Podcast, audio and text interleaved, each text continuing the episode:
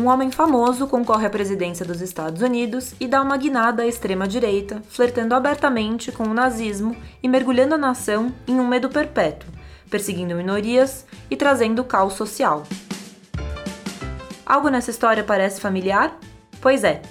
Estamos falando de O Complô contra a América, romance de 2005, em que o escritor Philip Roth imagina sua infância caso o aviador Charles Lindbergh tivesse derrotado Franklin Roosevelt.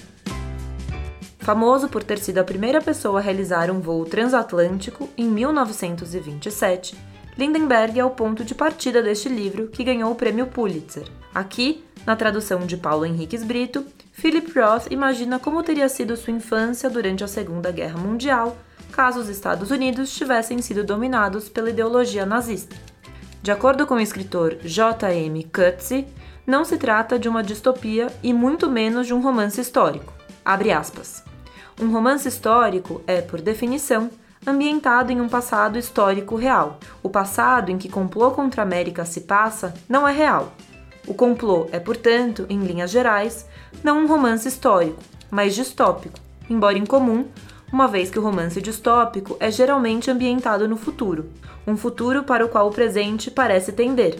No romance distópico típico, há uma lacuna conveniente entre o presente e o futuro. Conveniente porque libera o autor de ter que demonstrar passo a passo como o presente se transforma em futuro. A tarefa de Roth é mais difícil. Fecha aspas. O medo perpétuo de que nos fala Philip Roth retornaria poucos anos depois, em seu último livro, Nêmesis, de 2011. Com tradução de Jório Dauster, o romance é um retorno a Newark dos anos 40, em meio a uma epidemia de pólio. O protagonista, Buck Cantor, é professor de educação física e precisa conviver com um calor asfixiante enquanto as crianças à sua volta adoecem de forma avassaladora. Para conversar sobre Nêmesis e Complô contra a América, dois romances que dialogam com os nossos tempos, convidamos a Juliana Albuquerque, escritora e colunista da Folha de São Paulo. Oi, Juliana, bem-vinda. Oi, Mari, tudo bem? E ao lado dela, Isadora Sinai, doutora em literatura judaica pela USP, com uma tese sobre o Holocausto na obra de Philip Roth. Oi, Isadora, bem-vinda. Oi, gente. Bom, como vocês duas conheceram a obra de Philip Roth? Vocês se lembram das primeiras impressões? O primeiro romance eu lembro claramente. O primeiro romance que eu li do Philip Roth foi o Indignação. Eu li ele em inglês, na verdade, Indignation. É, porque ele estava na casa da minha mãe. Eu ainda morava com ela na época, era um livro que estava lá. E eu peguei e li. É um livro que eu gostei, ele não mudou minha vida, não me marcou de nenhuma maneira assim extraordinária, foi um livro que eu gostei, mas o escritor, é, o nome do escritor já era famoso. Eu, enfim, depois fui para a faculdade, esse nome continuou aparecendo e depois disso eu li O Complexo de Portnoy, é um livro que, na primeira vez que eu li, eu tive uma, uma relação muito complicada com ele. É, eu admirei muito a forma, eu admirei muito várias das coisas que estavam acontecendo ali, mas aí o excesso de masculinidade para mim, ainda mais na época, foi algo com o qual eu me embati muito, não estava interessada é, naquela masculinidade toda. E aí, por fim, um amigo meu me emprestou o patrimônio. Eu, eu contei dessa experiência com o Portnoy. Ele falou, ele era um grande fã do Philip Roth, obcecado, tinha lido todos os livros, tinha pagado muito caro numa edição rara de um livro esgotado. E ele falou: Eu vou te emprestar o patrimônio. E eu li o Patrimônio, foi um dos livros mais bonitos que eu tinha lido, e daí aconteceu. Daí, daí eu li o resto sozinha, li a Pastoral Americana, e aí foram realmente romances que mudaram minha vida. Comecei a ler o Philip Roth recentemente, eu acho que em algum momento de 2014, 2015, quando rolou aquele escândalo da Rachel Dolezal. Para quem não lembra, a Rachel Dolezal é uma mulher branca que se passou ou passou a se identificar como uma mulher negra, ativista, inclusive, no movimento negro. A história da Rachel Dolezal, ela me fez com que eu me lembrasse do, do enredo, né, do filme A Marca Humana, baseado no livro de Philip Roth. Eu já tinha assistido o filme com Nicole Kidman e Anthony Hopkins no elenco, né, e fui atrás do livro. E me surpreendi bastante com o livro, achei o livro muito bonito, muito sutil. E também me lembro que o que me chamou a atenção naquele momento É, foi justamente o cuidado do Philip Roth com a escrita. Ele realmente é um, um gigante da, da língua inglesa, né? E além desse cuidado, dessa atenção que ele tem com a língua, algo que eu admiro, admiro bastante assim, em romancistas em geral é a capacidade que determinados escritores têm de contar uma história, de sustentar uma narrativa. E o Philip Roth tem isso, né? Eu conversando com a Isa, a gente já já comparou algumas vezes o Philip Roth com o Saul Bellow, que é um autor que eu gosto bastante, aliás, é um, um dos meus autores prediletos. O Roth, ele tem muito mais capacidade, é muito mais contador de histórias do que o Bellow, né? Eu acho, a gente teve essa conversa, eu acho o Bellow um formalista, às vezes até mais interessante que o Roth, não que o Roth não seja um escritor de experimentações formais interessantes, mas o Roth ele tem uma capacidade de falar do, do humano de uma maneira é, muito peculiar, às vezes, e que gera muita identificação. Exato. Ele é um escritor muito popular, né? Acho que talvez seja uma das, das raízes da popularidade dele, esteja aí. Isa, o Philip Roth sempre teve uma relação conturbada com a comunidade judaica desde o primeiro livro, O Adeus Columbus. Como você enxerga a centralidade do judaísmo em Complô contra a América e Nêmesis? Que camadas ele adiciona à enorme tensão narrativa? É, a identidade judaica, para Roth, ela é central. Ela é central para ele, enquanto escritor, enquanto intelectual, e ela é central na obra dele.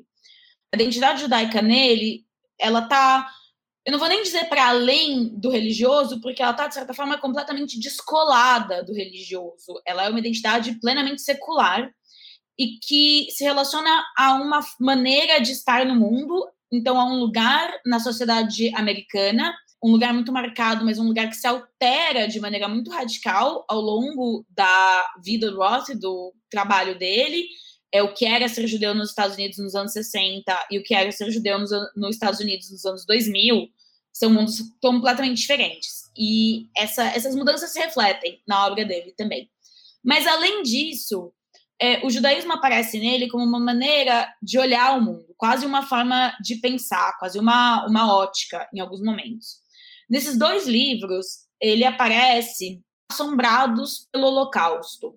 E eu diria Nêmesis mais do que o complô, o que parece irônico, dado que o complô é diretamente inspirado ou parece estar diretamente trazendo para a América uma certa experiência europeia, que é a experiência da perseguição sistemática e do extermínio. O complô é um livro que pensa essa possibilidade. Ele pensa e se tudo que eu conheço como normalidade e segurança, se tudo que eu conheço como as normas da minha sociedade, de repente fossem é, viradas do avesso. E essa é uma experiência que os judeus europeus tiveram, essa é a experiência dos judeus alemães, alemães no, no início do Holocausto. O Roth está transpondo, e eu acho que é um romance muito sensível e muito, muito autoconsciente, porque ele pega a experiência dos judeus europeus, traz para os Estados Unidos e marca ela com as especificidades dos Estados Unidos. Então, por exemplo, o complô não parece estar levando em momento nenhum esses judeus perseguidos a um físico ele está muito mais carregando eles para uma, uma eliminação pela assimilação radical, que é a maneira americana de eliminar a, as diferenças.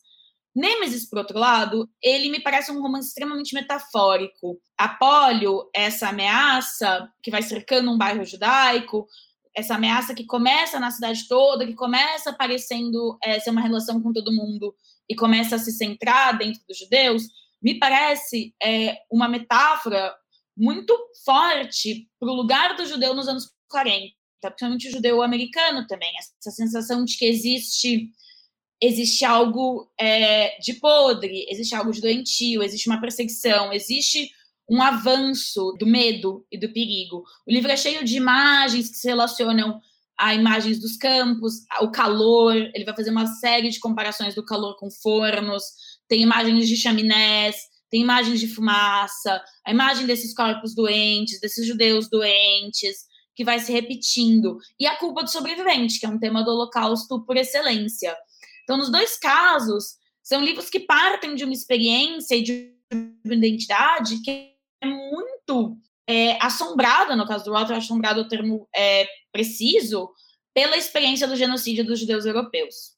Nos últimos anos, a gente teve a eleição de Donald Trump, Bolsonaro aqui no Brasil e a chegada da pandemia da Covid-19. Como é que vocês acham que a leitura de Roth pode auxiliar a gente a entender esse momento que estamos atravessando? Olha, eu acho que a boa literatura, ela sempre acaba estimulando a gente a estudar uma mesma situação a partir de diferentes perspectivas, né, pontos de vista. É claro que um livro, por exemplo, como O Complô contra a América, ele não vai ser um decalque exato da situação que a gente está passando por ela.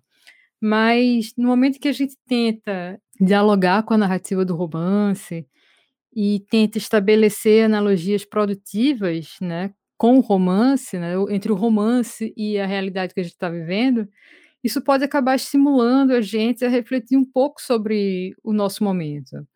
E aí, nesse sentido, eu acho que o complô aborda alguns temas que são interessantes para a gente, né? O tema, por exemplo, do ressentimento, o tema da experiência de se pertencer a uma minoria em um momento de crise política e institucional, o processo de se fazer uma parte da população, né, de, de transformar uma parte da população em ameaça, e também é, a descrição de um processo de desconversão de privilégios, vamos dizer assim. E outra coisa que eu enxergo muito no complô, a maneira como o Roth ele vai é, descrever a vulnerabilidade das instituições políticas, né? E a necessidade que a gente tem de estar sempre atento politicamente ao nosso meio, né? A democracia talvez seja a forma né, de, de, de se organizar politicamente que seja mais vamos dizer assim, desorganizada de uma certa maneira, mas é a melhor forma de, de, de, se organizar politicamente que a gente ainda tem. E ela requer atenção, cuidado. Então, acho que essa é uma grande mensagem que o livro do Roth passa. É, Para pensar essa resposta, eu gosto de algo que o próprio Roth fala. Quando o complô foi lançado em 2004, ele foi imediatamente lido como uma alegoria do governo Bush, da guerra do Iraque e do que estava acontecendo. Isso foi perguntado a ele em uma entrevista e ele falou: não, é, eu não escrevi um romance sobre 2004. Eu queria fazer exatamente o que eu fiz: escrever um romance sobre 1942. O Roth é um escritor que dá muitas entrevistas e ele às vezes é muito iluminador da própria obra, mas ele também mente muito. E ele tem um certo prazer em direciona, em mal direcionar o leitor dele. É, e nesse caso, quando ele falou isso, todo mundo tomou como uma mentira. Ele sempre foi um homem engajado politicamente, um democrata desde a juventude. É óbvio que ele estava olhando para o que estava acontecendo, é óbvio que ele responderia a isso. E foi tomado como uma mentira.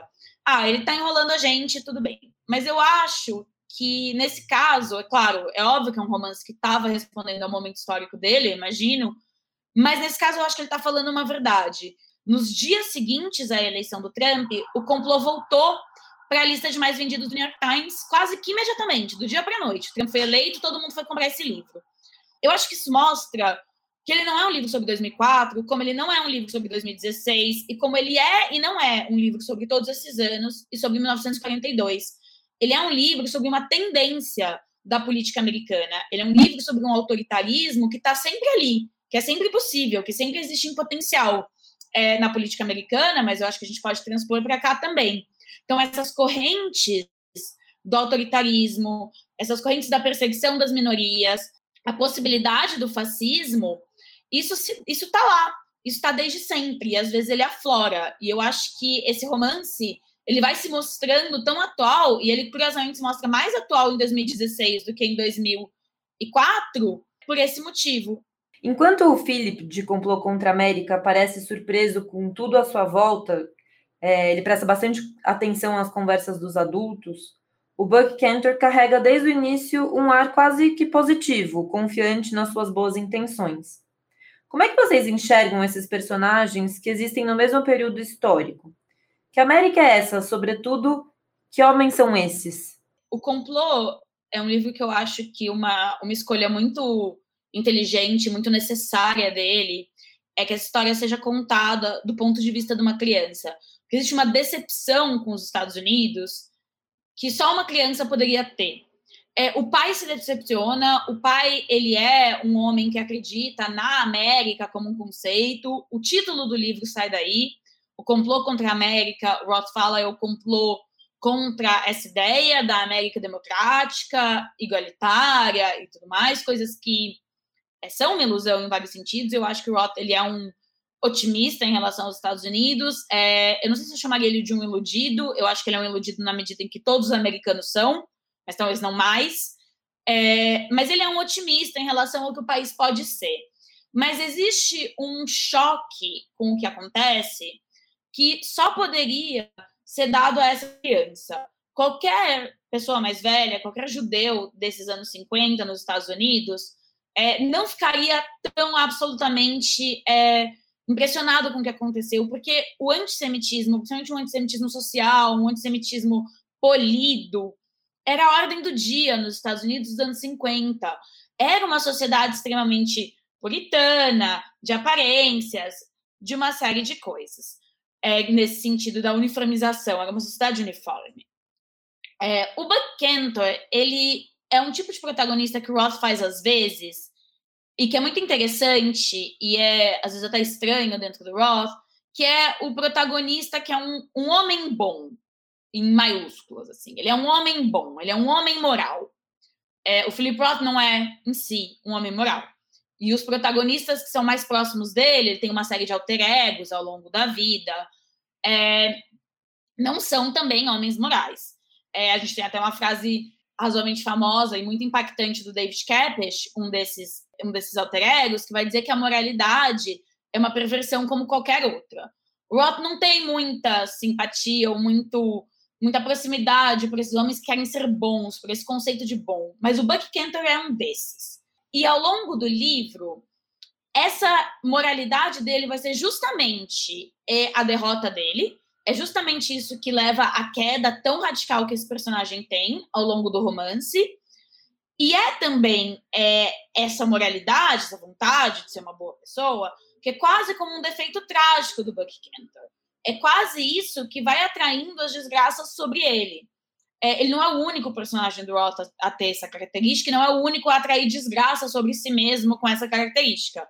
O sueco Levov, de A Pastoral Americana, é um personagem parecido nesse sentido. O Bucky, ele é o homem ingênuo, em certa medida. Ele é o homem que acredita nos Estados Unidos dos anos 50, mas que não é uma criança. E a tragédia vai se abater em cima dele, porque é a única possibilidade para esses homens né, na cosmologia do Roth ali.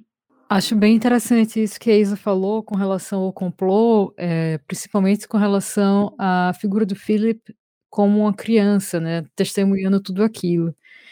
É, quando eu estava lendo o livro, algo que me passou pela cabeça foi justamente a percepção da criança, né, o impacto da percepção que essa criança vai ter quando ela descobre que é, a identidade americana dela é um conceito bastante frágil. É, eu acho que tem momentos no livro, Isa talvez possa me corrigir, que se fala, por exemplo, é, de que momento da geração da família Roth, né, da família fictícia, ele faz parte, né, de que momento do estágio de, de, de absorção na sociedade americana. É de, então, é, naquele momento, o Philip, eu acho que ele tem um impacto muito grande realmente. É, e tem uma convergência aí de temas, né? A política, a descoberta da masculinidade, a gente vê isso, né? Uma descoberta do corpo, pelo corpo é, enfermo, do, do primo que foi para a guerra, né? Se voluntariou, e mais tarde pela própria questão sexual também. E isso eu acho muito, muito rico, muito interessante, essa convergência entre é, os temas do universo político e também no universo privado, né, remetendo à sexualidade. A questão geracional, ele coloca no livro, a gente entende que a localização dessa família é parecida com a dele, em que ele, Philip, é um neto de imigrantes, os pais são filhos de imigrantes. Exato. Mas tem uma coisa interessante da mãe, que eu acho muito interessante, que é o pai cresceu em Newark, nesse bairro de Newark, Wickwake, que é um bairro judaico, o pai cresceu cercado de judeus, e tudo mais. E a mãe não. A mãe cresceu em Elizabeth, que é uma cidade de maioria católica, e ela era a única menina judia, e isso marca muito ela. Tanto que no início do romance eles estão estudando mudar de cidade, e ela fala: Eu não quero que meus filhos cresçam o único judeu numa cidade de cristãos. Eu não quero que eles tenham esse medo, eu não quero que eles cresçam com essa ameaça atrelada à própria identidade. Eu acho essa, essa contextualização de diferentes cenários para se crescer judeu nos Estados Unidos dos anos 50 muito interessante. Sim, é o medo também do excepcionalismo, né? Teve um, um artigo agora que foi publicado na New York Review of Books, meio que fazendo uma, uma espécie de paralelo entre Hannah Arendt e Philip Roth, e eles tocam, a autora do artigo toca justamente nesse ponto, Isa, é bem interessante, depois eu te mando. Ah, por favor. É, Nêmesis também é o título de um projeto literário que abarca os últimos três livros anterior, anteriores do Roth. A Humilhação, O Homem Comum e Indignação. Os protagonistas desses romances curtos são homens derrotados, sempre no limite da experiência humana, algo comum em outros livros do autor. Vocês acham que ler Philip Roth hoje, a exemplo de O Complexo de Portnoy e O Teatro de Sabat, podem ajudar a repensar as formas tradicionais de masculinidade? Olha, Maria, eu acho que sim, né? Eu faz um tempo faz um tempo mesmo, assim, eu acho que 2018, por aí, eu escrevi uma coluna para a Folha em que eu comento que a leitura de Roth me permitia entender um pouco mais dos homens com os quais eu me relacionei. Teve uma conversa que eu tive com a Isa no podcast Afinidades Eletivas, em que ela fala que o Roth não é o autor do sexo, mas ele é o autor do corpo. Isso eu achei bastante interessante, não só para a gente tratar da questão da masculinidade aqui, mas também da questão da identidade judaica, né? E como identidade e identidade judaica e masculinidade estão impressas nesse corpo, né? Dos personagens de Roth, de certa forma. Isso é interessante porque falando da experiência masculina a partir de um corpo, que se reconhecem homem e que se vê justamente nesses desafios de ser homem, ser judeu nos Estados Unidos, naquele momento histórico, é, eu acho que, que sim, ele, ele deixa bastante claro a marca da formação que esses personagens receberam no corpo, e isso, de certa forma, faz com que a gente perceba as, cicatrizes de um determinado conceito de masculinidade, é na formação da personalidade dessa, dessas criações literárias. Eu vou dar uma resposta na contramão da Ju, mas eu diria que não. Eu acho que o Roth ele é um personagem, eu acho que ele é um escritor interessante para a gente olhar para a masculinidade como objeto. E eu acho que é raro a chance e a possibilidade de olhar para a masculinidade dessa maneira justamente porque a masculinidade é o padrão, porque a masculinidade é a ótica pela qual a enorme maioria da literatura é escrita, a gente normalmente trata ela como água. A gente pensa o feminino, a gente pensa a experiência das mulheres, a gente pensa o corpo feminino e a gente nunca pensa o corpo masculino, o homem enquanto conceito. A gente é como se o homem fosse o neutro e a mulher que precisasse ser conceitualizada em oposição. Nesse sentido, eu acho que o Roth oferece uma chance de olhar para a masculinidade e de olhar para concepções de masculinidade e a relação entre corpo, é, identidade judaica e fazer intelectual. O Roth alinha de uma maneira muito interessante a potência criativa, intelectual e literária e a potência sexual. Os homens dele perdem a potência sexual quando perdem a capacidade de escrever. Isso se repete em diversos momentos.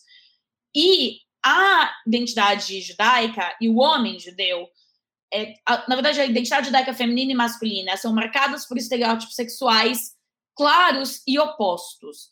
O estereótipo sexual para o homem judeu, em geral, é o do homem impotente, não ameaçado, afeminado, estereótipos antissemitas que têm um lugar na cultura, né? O preconceito sempre tem um lugar na cultura, infelizmente.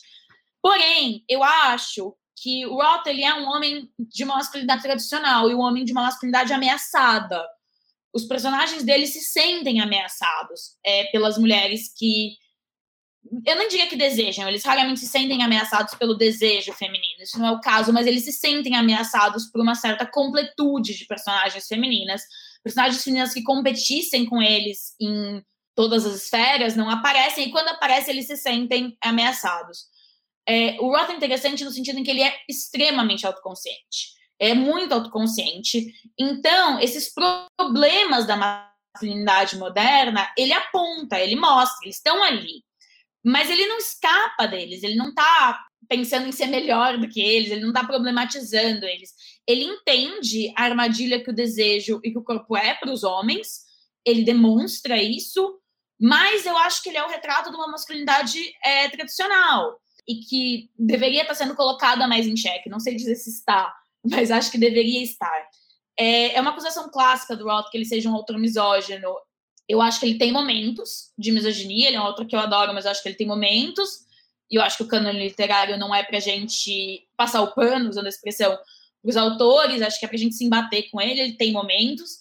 É, mas eu não acho que ele é, de maneira é, generalizada, um autor misógino. Ele tem personagens femininas é, interessantíssimas, marcantes.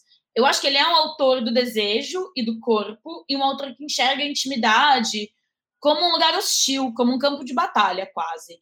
As relações amorosas estão sempre, elas estão sempre no lugar de defesa da minha subjetividade em relação à ameaça da sua. É, e nesse sentido, eu acho que ele é uma porta. Eu acho que ele é uma porta para um olhar examinador interessante a uma masculinidade da segunda metade do século XX, mas eu não acho que, de qualquer maneira, ele represente uma chave nova para a gente olhar para isso. Pelo contrário, até. Massa, Isa, eu acho que a gente não vai nem tanto na contramão. Eu acho assim que é, eu acho que você agora delineou bem. Ele não problematiza no sentido de condenar essa masculinidade, não é isso? Eu concordo contigo aí, né, nesse ponto. Exato, eu acho que é isso. Eu acho que ele olha, eu acho que ele faz um, uma radiografia, mas ele não vê problema nessa masculinidade dos anos 50, 60, ou o que quer que seja, é isso. Para viver na confusão do mundo com o mínimo de sofrimento, o segredo é fazer com que o maior número de pessoas possível embarque nas suas ilusões. Essa frase, ela tá na marca humana, vocês acham que os personagens de Rock, de alguma maneira, estão sempre tentando enganar o mundo e contornar a realidade? Que realidade psicológica é essa na qual eles se encontram? Eu acho que os personagens do Philip Roth, ao contrário, eu acho que eles são. Ele tem tipos diferentes de personagens, né? Vamos separar aqui entre dois.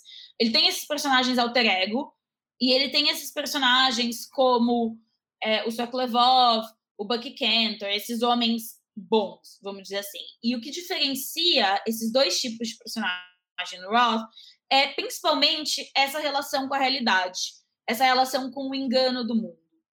É, eu acho que existe uma diferença também entre enganar o mundo e confrontar a realidade. É, alguns dos personagens do Roth, o Nathan Zuckerman, talvez entre eles, são personagens extremamente cientes da, da é, realidade deles mesmos. Não impede que eles tentem é, enganar os outros apesar disso. Mas eu acho que os alter egos do Roth, os personagens que estão mais próximos dele e com quem ele tem mais empatia, ao contrário, eles são homens muito capazes de enxergar a realidade das coisas.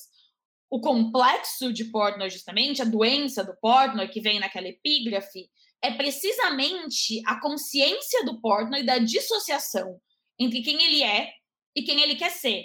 Mas ele sabe quem ele é, ele não tem a menor ilusão sobre essa pessoa que ele é. Então eu acho que não, eu acho que os personagens do Roth, eles são homens nesse sentido os mais próximos de um alter ego e do, dos escritores, esse tipo de personagem mais típico dele, eles têm uma noção quase obsessiva da realidade, eles são quase obcecados com olhar para a realidade como ela é.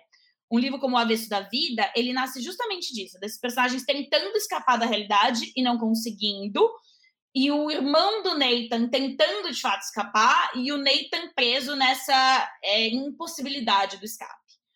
Por outro lado, a gente tem os personagens como Buck Cantor e o Sueco Levov, que não conseguem enxergar a realidade como ela é. Eles têm essa realidade tingida por uma ótica moral.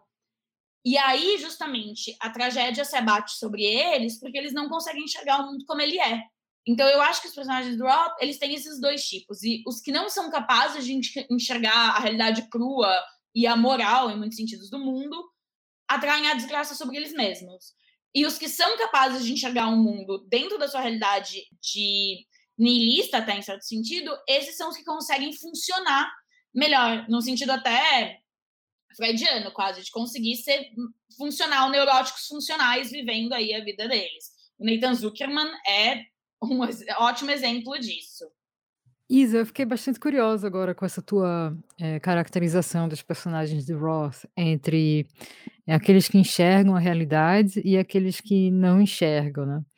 E como você colocaria, por exemplo, um personagem como Coleman Silk, né? Quando a Mari fez a pergunta, eu estava pensando aqui justamente nele, porque a sensação que eu tenho, toda vez que eu retomo a marca humana, é de que o Coleman Silk não está interessado exatamente em enganar o mundo de um modo totalmente recriminável, né?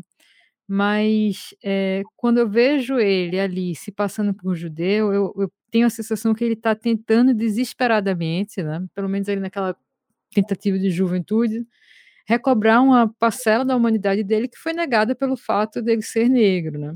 Lembrando aqui que também na, nos Estados Unidos o, o, a ligação entre branquitude e judaísmo é uma coisa que é ainda recente e é muito, muito frágil, né? Tanto que o antissemitismo sempre que tem problema flora. Mas como funcionaria o personagem do Coleman Silk para você, né? É, ele é um personagem que enxerga a realidade, ele é um personagem que não enxerga a realidade, ou será que ele enxerga a realidade, sente-se sufocado por ela, por não ter como agir enquanto indivíduo e procura um, uma maneira de escapar disso para forjar uma espécie de autoconhecimento e acaba caindo em armadilha, né? esse acabar caindo em armadilha que você falou do personagem que, que é um homem bom, do Roth, é, eu acho que se encaixa no, no Coleman Silk, mas eu não sei até que ponto Coleman Silk é exatamente esse homem bom. Entende o que eu quero dizer? Entendo. Eu acho que ele não é, não no sentido que o sueco é, por exemplo. Concordo, eu, eu vou na sua, um pouco na sua análise de porque ele escolhe ser um judeu parecida, mas eu também leio um pouco diferente, de que é como se esse, justamente porque a branquitude do judeu nos Estados Unidos e o lugar do judeu ele é intermediário, vamos dizer assim, é como se fosse uma transposição de meio termo. Se ele fosse fingir ser um branco WASP, né, protestante, é demais, é muito. É uma perda, é uma alienação de si mesmo muito grande. É, é como se ser um branco judeu fosse só uma, só uma semi-alienação de si mesmo. Eu tô aqui só dando um primeiro passo, eu estou me tornando branco no sentido em que isso me daria uma vantagem, me permitiria vantagem é até uma maneira horrível de colocar isso, né? Mas uma maneira que me permitiria viver nesse mundo, mas eu não estou me aliando plenamente a essa supremacia branca americana, justamente porque ela se volta constantemente contra os judeus. É como se esse meio termo, assim, né? Eu, eu eu navego nesse mundo, mas eu não me alio totalmente às forças inimigas. Então eu vou ser um branco, mas eu vou ser um branco judeu. Eu vejo essa escolha um pouco nessa linha. Sim. Eu acho que o Coman que ele não é um homem bom, mas ele é o, uma vítima desse pecado que o Roth traduz e que aparece no, no irmão do Nathan, no, no Henry Zuckerman também, que é a alienação de si mesmo, justamente. Que é chegar tão longe de quem você é, tão longe do que você deveria ser, que você aí justamente também, né, atraia a, a desgraça sobre si mesmo. É, os personagens judeus dele navegam isso aí, é interessante, porque o Roth é lido como um escritor tão assimilacionista e ao mesmo tempo não. Ao mesmo tempo tem um vínculo à história judaica que é inescapável para os personagens dele e que quando eles escapam, eles se perdem totalmente. E eu acho que o Coleman Silk, em outra chave, está um pouco nessa dinâmica. É, quando ele perde de vista, eu acho que ele, ele começa como um homem como Nathan Zuckerman, que é alguém que sabe muito bem quem ele é e sabe muito bem qual é a realidade, o que não impede ele de enganar os outros, são duas coisas diferentes, mas ele engana tanto que ele esquece quem ele é e aí a desgraça se abate. Por causa disso, não é por causa disso, mas o estopim é isso, né? O estopim é no momento em que justamente ele faz um comentário que do qual ele não pode sair porque ele não pode desfazer a farsa dele.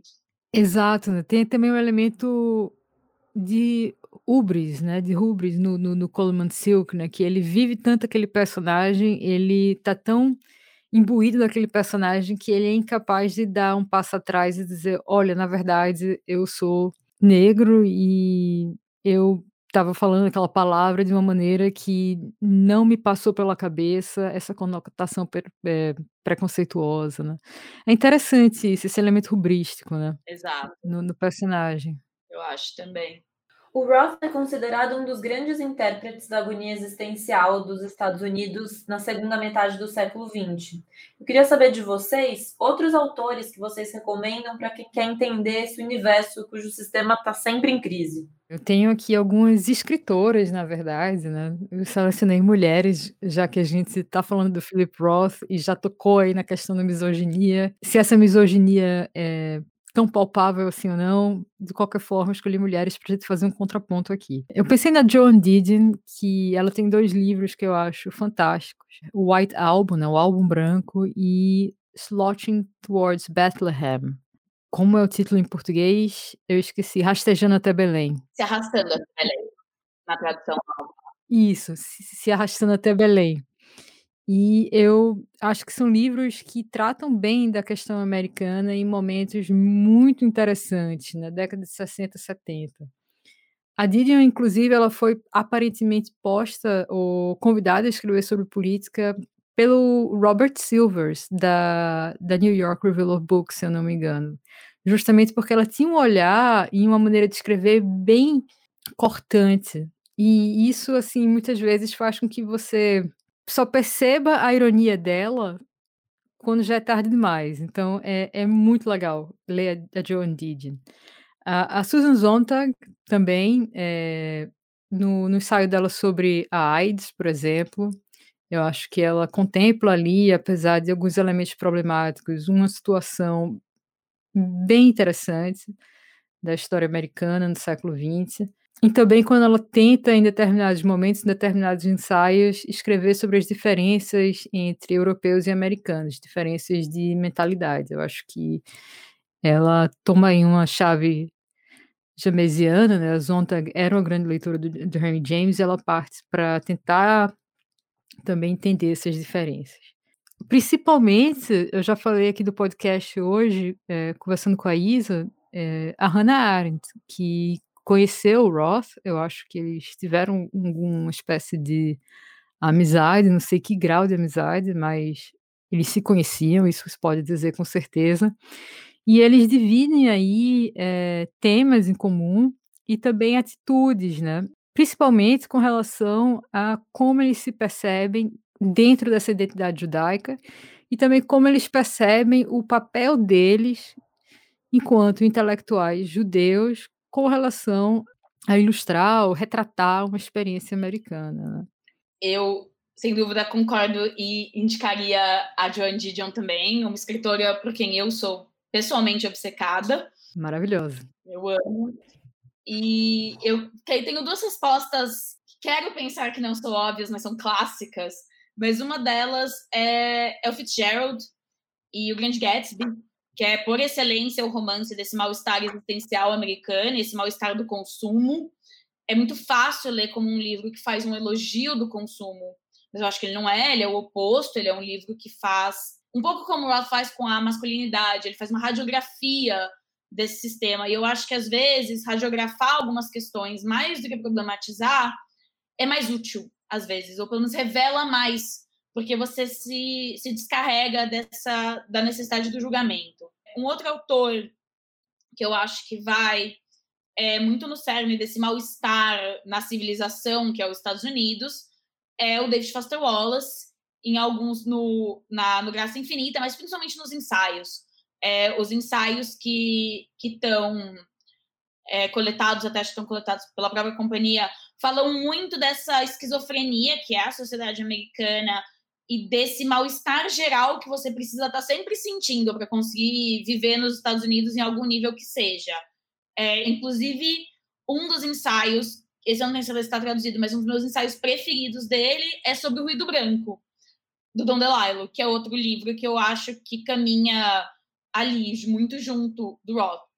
E entre os escritores mais novos, mais contemporâneos, alguns anos atrás foi lançado O Vendido, do Paul Beatty, que é um livro que eu adoro e que eu acho que é, talvez, o complexo de Portnoy dos últimos anos, que tem essa mesma radicalidade, o mesmo ódio e a mesma violência em relação ao que é os Estados Unidos que o Portnoy tinha. Isso a gente perde um pouco de perspectiva lendo o Complexo de Portnoy hoje, que é o quanto o Portnoy quer pôr fogo em tudo. É, o ódio que ele tem desgovernado de tudo que é os Estados Unidos, hoje a gente às vezes esquece. E eu acho que o Vendido é um livro que traz essa, essa ideia também desse sistema um pouco sem solução. Isa, só falando do Portnoy, Uhum. teve um momento no começo do podcast que você mencionou a sua leitura do Portnoy e como aquela, aquele retrato da masculinidade naquele momento né, do Portnoy para você foi problemático.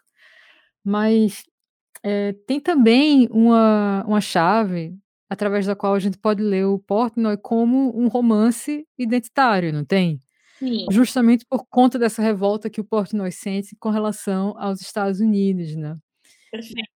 Acho que seria bacana assim a gente tocar um pouco nesse assunto, porque como você falou, assim, o distanciamento histórico e o distanciamento cultural do leitor brasileiro com relação à à história é, e a história judaica, a história judia dos Estados Unidos é muito grande às vezes, e às vezes eu acho que é bem legal a gente ressaltar isso, né? Perfeito. É, eu falei, né, que na primeira leitura que eu fiz do Portnoy, ele foi um livro que, que me incomodou. Ele nem, não vou nem dizer que eu achei problemático, foi mais algo. É, ele não me interessava em algum sentido. É como se eu olhasse e falasse: essa masculinidade, esse excesso de masculinidade não me interessa. Ficar lendo sobre homens não me interessa. E era algo do, enfim, do momento de formação intelectual. Mas é, é um livro que eu mudei de ideia com o tempo sei se mudei de ideia, mas que acho que em leituras posteriores, leituras mais velhas, leituras com mais bagagem é, a respeito do autor, eu mudei, e é um livro que eu gosto muito hoje, gosto bastante. E exatamente por causa disso, Ju, eu acho que a, ele é um livro que a gente precisa. Ele é um livro difícil da gente conseguir colocar em perspectiva uma série de coisas nele. Primeiro, a radicalidade da forma dele, o quanto aquela forma do monólogo psicanalítico, do suposto monólogo psicanalítico, era revolucionária, a verborragia, a violência da linguagem, o quanto naquele momento aquilo era é, radical.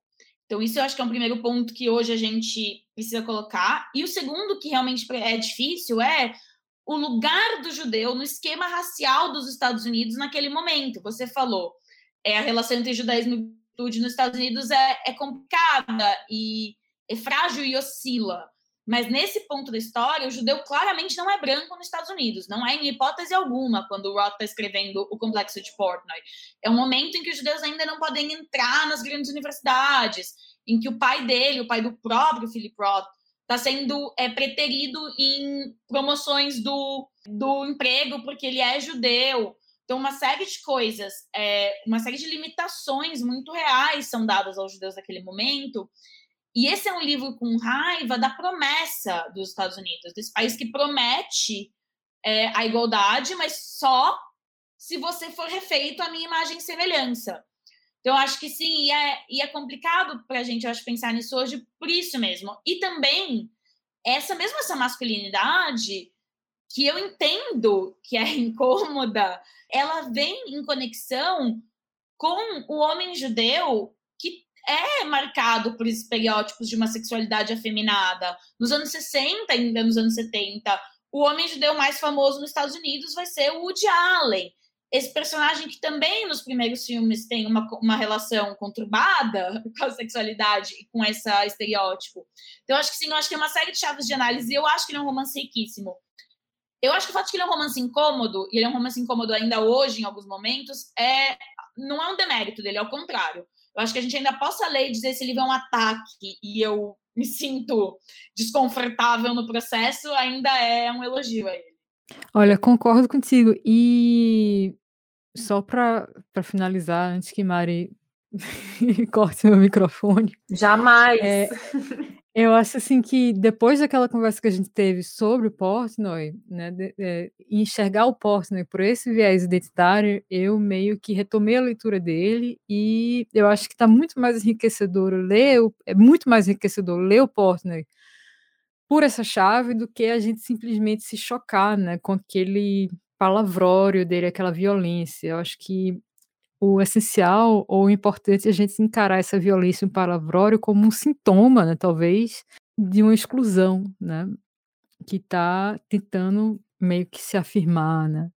Acho que é algo que a gente vê também muito é, sintomaticamente na sociedade com relação a outras minorias, né, que estão lutando por afirmação em determinado momento da história. Não sei, é algo que ficou na minha cabeça e, e assim. Sim, e eu acho que a raiva do Portnoy, em muitos sentidos, ele é um modelo para o romance identitário, romance étnico americano contemporâneo. É, como eu falei, eu achei que eu, acho que o Vendido do Paul Beach é um livro que responde a ele. Eu acho que o Juno Dias, com a, é a Vida Breve e Maravilhosa, de Oscar Wilde, também foi um livro que responde a isso. Eu acho que você tem, inclusive, mulheres que respondem a isso. Você tem Broad City, que foi uma série que passou na televisão por alguns anos, de duas roteiristas judias, a Elana Glazer e a Abby, eu não lembro agora o nome dela, coitada, mas e que e está em imediato diálogo com o Portnoy, inclusive na escatologia. É, então eu acho que a escatologia como é, válvula para uma raiva é interessante ver esse livro sendo ressignificado, é interessante ver como o Roth, que escreveu um livro desse, se tornou o grande romancista americano, o romancista americano por excelência, nada mais canônico nos Estados Unidos hoje do que o Philip Roth. Então, ver como alguém passa desse lugar tão marginal para esse lugar tão celebrado, e aí ver os mecanismos que ele tinha ser reapropriado por novas gerações mais excluídas nesse momento. Eu acho que ele é um, um romance nesse sentido muito marcante. Gente, então para finalizar, eu queria saber outras obras do Philip Roth que vocês recomendam. A gente falou sobre algumas aqui ao longo do programa, mas eu quero ouvir de vocês outras obras para a gente recomendar. É, a minha recomendação é, a essa altura, óbvia, para quem já me viu falando sobre Philip Roth em qualquer momento, mas eu sempre recomendo A Pastoral Americana. Eu acho o melhor romance dele, eu acho facilmente um dos melhores romances da segunda metade do século XX, talvez do século XX. Eu acho que ele é o grande romance americano, o grande romance sobre o que é esse mal-estar, que é os Estados Unidos. Isso que Ross chama até de uma loucura assassina americana. Eu acho que o grande romance de porque os Estados Unidos é um lugar que as pessoas entram atirando em escola é, de certa maneira, a pastoral. É também a prosa mais bonita do Roth, é a prosa mais bonita de toda a vida dele. Então, é o que eu sempre recomendo. É, em conjunto com ele, eu gosto de recomendar o Teatro de Sabá. São dois livros escritos um em seguida do outro e que não poderiam ser mais opostos. E eu acho uma loucura completa que o escritor tenha conseguido escrever esses dois livros em sequência e os dois são igualmente maravilhosos. E por fim, o Patrimônio, que é o que eu recomendo muito, como me foi recomendado, como uma porta para quem está se batendo com esses temas todos do, do Roth é um Roth mais lírico, um Roth mais honesto. A história dele com o pai é um livro lindíssimo. É, e por fim, é bom que o Roth tem 38, então você recomenda quatro parece que é pouca coisa. É, e por fim, para quem se interessa nesse aspecto formal e mais metalinguístico dele, a série Zuckerman. A série Zuckerman é extraordinária também. Isa indicou uns super clássicos aí do Roth. Eu vou, então, em, em algo, vamos dizer assim, entre aspas, mais leve. É, como eu comecei a ler o Roth pela marca humana, e eu acho que a marca humana tem um, um tema que ele tem um, ele é de interesse quase que universal, talvez por não retratar tanto assim a questão judaica, e isso facilita um pouco a, a entrada no Roth de leitores que não têm uma, uma vivência da, da experiência judaica, eu recomendaria começar por aí, até pela questão identitária, que é uma questão bastante em pauta hoje. Né? O que, que é você é, transitar entre identidades diferentes, né? E eu acho que isso é um tema que você pode extrair do livro, né? E o que que é, na verdade, a identidade de um indivíduo, né? O que que configura essa identidade? Eu acho que a gente precisa muito conversar sobre identidade hoje, no sentido mais amplo mesmo, de provocar essas questões que podem até ser desconfortáveis. É, sobre um ponto que a Isa levantou durante a nossa conversa aqui, da, da fragilidade desse homem tradicional perante as mulheres, eu gosto muito de um livro que é O Animal Agonizante. Eu acho que o Roth, nesse livro, ele retrata bem isso. Né?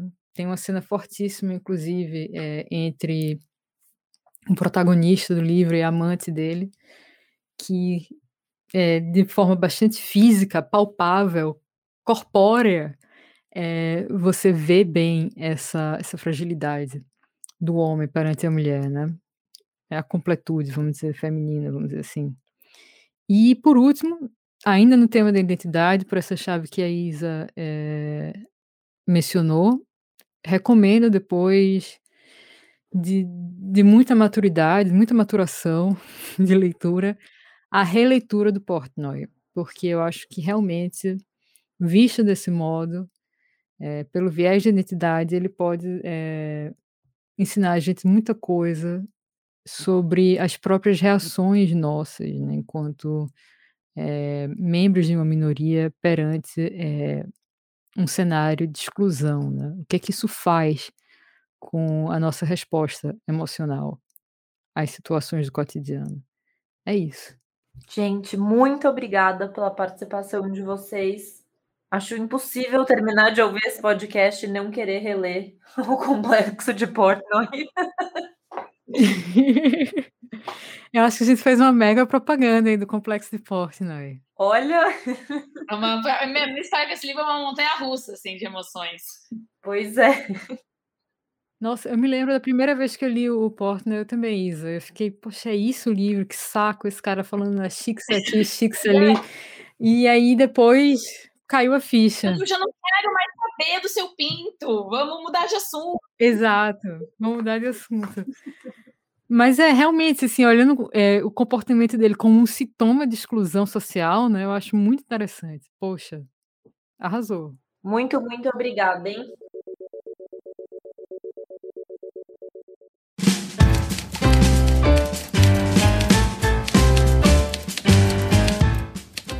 E o nosso programa fica por aqui. Não se esqueçam de nos escrever em rádio@companhiadasletras.com.br com dicas e sugestões. O roteiro desse programa é de Matheus Baldi, a produção de Paulo Júnior e eu sou Mariana Figueiredo. Voltamos na semana que vem. Até já!